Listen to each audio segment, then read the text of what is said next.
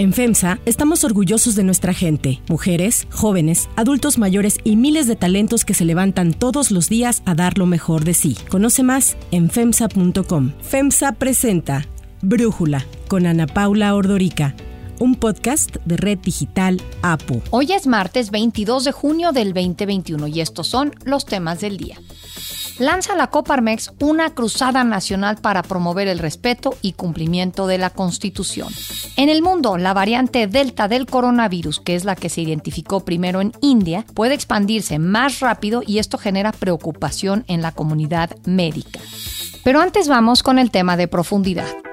El combate a la corrupción es, si no la principal bandera, una de las banderas centrales del gobierno del presidente Andrés Manuel López Obrador. Para lograrlo, el gobierno apostó por el fortalecimiento de la Secretaría de la Función Pública, a la cual le dio todas las tareas fiscalizadoras, de coordinación de la profesionalización del gobierno y para garantizar una gestión austera y honesta. Quien ha sido la encargada de este trabajo desde que arrancó el actual gobierno ha sido Irma Heréndira Sandoval. Pero ayer López Obrador, el presidente, anunció que pues ella, Irmeréndira Sandoval, ya no va a ser la secretaria de la Función Pública, que sus servicios ya no son requeridos. Fue muy importante su colaboración en lo que eh, se le encargó el combate a la corrupción. Desde el inicio del gobierno, como decíamos el primero de diciembre del 2018, Sandoval fue designada titular de esta secretaría, pero dos años y medio después ya al parecer no tiene cabida en la nueva etapa del combate a la corrupción. Estamos entrando a una etapa nueva y vamos a llevar a cabo otras reformas. Vamos a llevar a cabo una reforma administrativa y vamos a profundizar más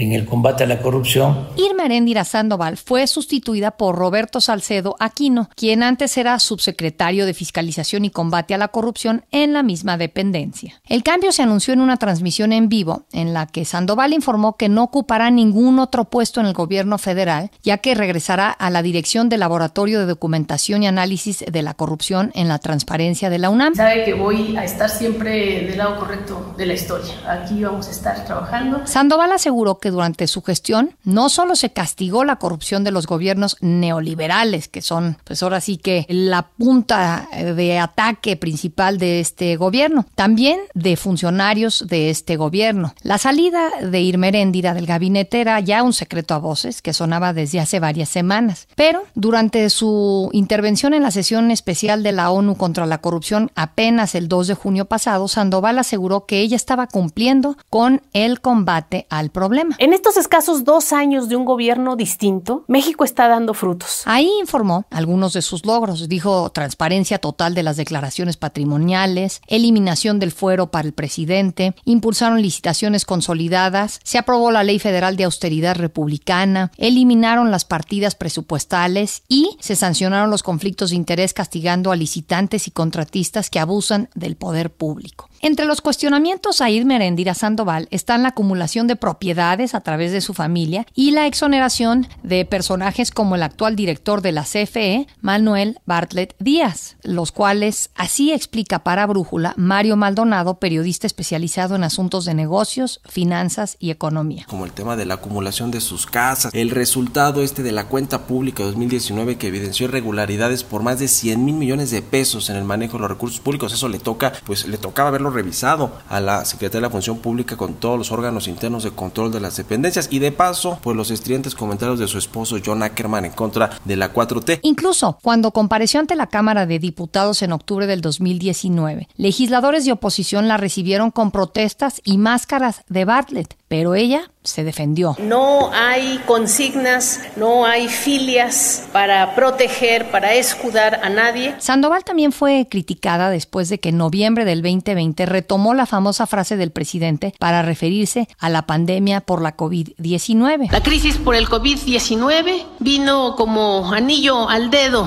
a la cuarta transformación. Mario Maldonado nos dice en Brújula que para el presidente el agravio mayor fue su activismo político en la elección de Guerrero, pues Meréndira impulsó la candidatura de su hermano, Pablo Amilcar Sandoval, al gobierno del estado, actuando en contra de Félix Salgado Macedonio. Tiene que ver esto con la guerra sucia, entre comillas, que le jugaron Pablo Amílcar e Irmaréndira Sandoval en Guerrero para evitar que pues él fuera el candidato y el presidente López Obrador esto le molestó al grado pues de que le pidió la renuncia desde entonces Irmaréndira Sandoval o se lo transmitió a través de terceros. Eh, Irmaréndira tuvo tiempo incluso para preparar su salida, para mover algunas eh, piezas ahí en la Secretaría de la Función Pública y bueno pues finalmente pasadas las elecciones al presidente no quería hacer cambios antes de las elecciones porque él cree que es una señal de debilidad. Después de que sucedieron las elecciones pues ahora sí pues la corrió del gabinete porque no le va a dar otro puesto en el gobierno. Ayer diputados de oposición exigieron que Irma Heréndira sea investigada por las irregularidades señaladas durante su encargo. El nuevo secretario de la Función Pública, Roberto Salcedo Aquino, está vinculado al salinismo, pues pertenece al grupo de cercanos a María Elena Vázquez Nava, la Contralora General de la Presidencia de Carlos Salinas de Gortari. De hecho, su hijo Armando Salcedo Cisneros es socio del despacho de la exfuncionaria salinista Vázquez Nava Consultores y Abogados. En 48 años en el servicio público se ha desempeñado como director de producción de la Comisión de Libros de Textos Gratuitos, la CONALITEG, delegado regional de la Secretaría de Programación y Presupuesto, oficial mayor en tres dependencias, en la Secretaría de Desarrollo Urbano y Ecología, en el Departamento de Distrito Federal y en la Secretaría de Relaciones Exteriores. También fue director general adjunto de Banobras y subsecretario de Desarrollo Urbano en la Secretaría de Desarrollo Social. Durante 18 años fue auditor especial de desempeño en la Auditoría Superior de la Federación. La Asociación de Gobernadores de Acción Nacional, la GOAN, le deseó ahora éxito y felicitó a Salcedo Aquino por el nombramiento, pues dando cuenta de que para la oposición es un buen nombramiento.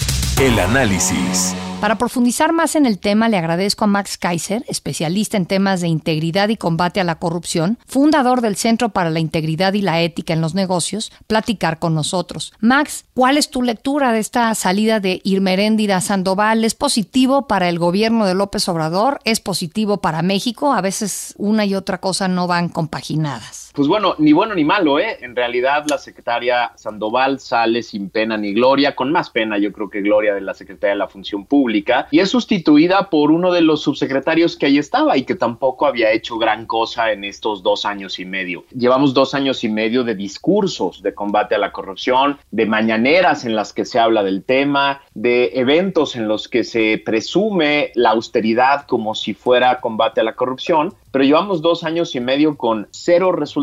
Cero resultados en auditoría, en control, en vigilancia, en investigación, en sanciones. Cero resultados en una gestión que siguió al gobierno de Enrique Peña Nieto, que, digamos, se acusaba y se conocía como un sexenio en el que había habido grandes escándalos de corrupción y que seguro había cualquier cantidad de casos escondidos en las diferentes secretarías, lo que debió haber sido una especie de fiesta para una Secretaría de la Función Pública que presumía que venía con todo en el combate a la corrupción. Es decir, llegar después del sexenio de Peña Nieto a la Secretaría de la Función Pública debió haber implicado que los auditores, investigadores y encargados de los operativos de función pública se quedaran sin manos para tratar de resolver los diferentes temas. Y no tuvimos uno solo, un solo caso generado por este gobierno de combate a la corrupción. Lo que ha habido es alguna administración de casos que surgieron en el sexenio pasado, como el de la estafa maestra, y lo que tuvimos fueron exoneraciones. ¿no? El pobre legado de la secretaria de la Función Pública que sale se reduce a un momento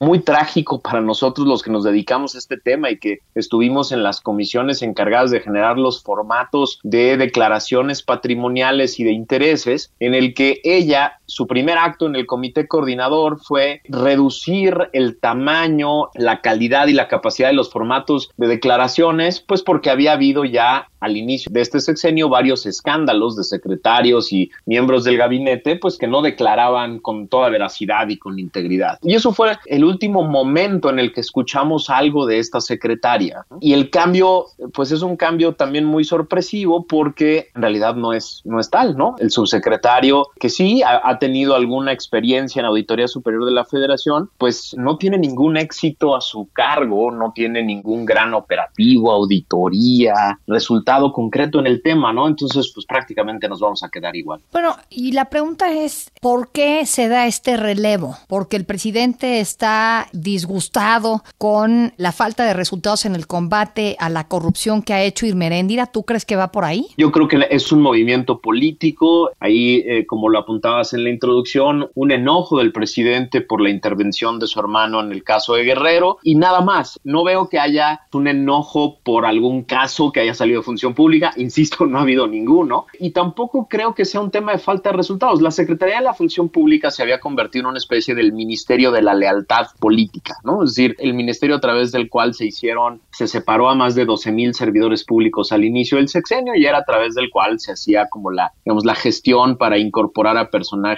a diferentes cargos de relevancia que no cumplieran con los perfiles y estar vigilando que los diferentes servidores públicos de las diferentes dependencias hicieran la chamba que pedía el presidente. O básicamente de eso se trataba su función y no más. Entonces no creo que sea un tema de estrategia de gobierno, sino más bien es un tema político. Y en ese sentido, pues te preguntaría si sirve la Secretaría de la Función Pública. Tenemos a un presidente que constantemente está cuestionando la función de distintos órganos que tenemos en la administración pública y que si son muy caros y que no logran resultados. Y te preguntaría por la función pública, porque pues antes de este sexenio fue famoso el papel de Virgilio Andrade como exoneró al presidente Enrique Peña Nieto y a la entonces primera dama Angélica Rivera por el tema de la Casa Blanca de IGA. Entonces, preguntarte, ¿sirve la Secretaría de la Función Pública? ¿Cuál es su legado hasta este momento? Absolutamente, es un monstruo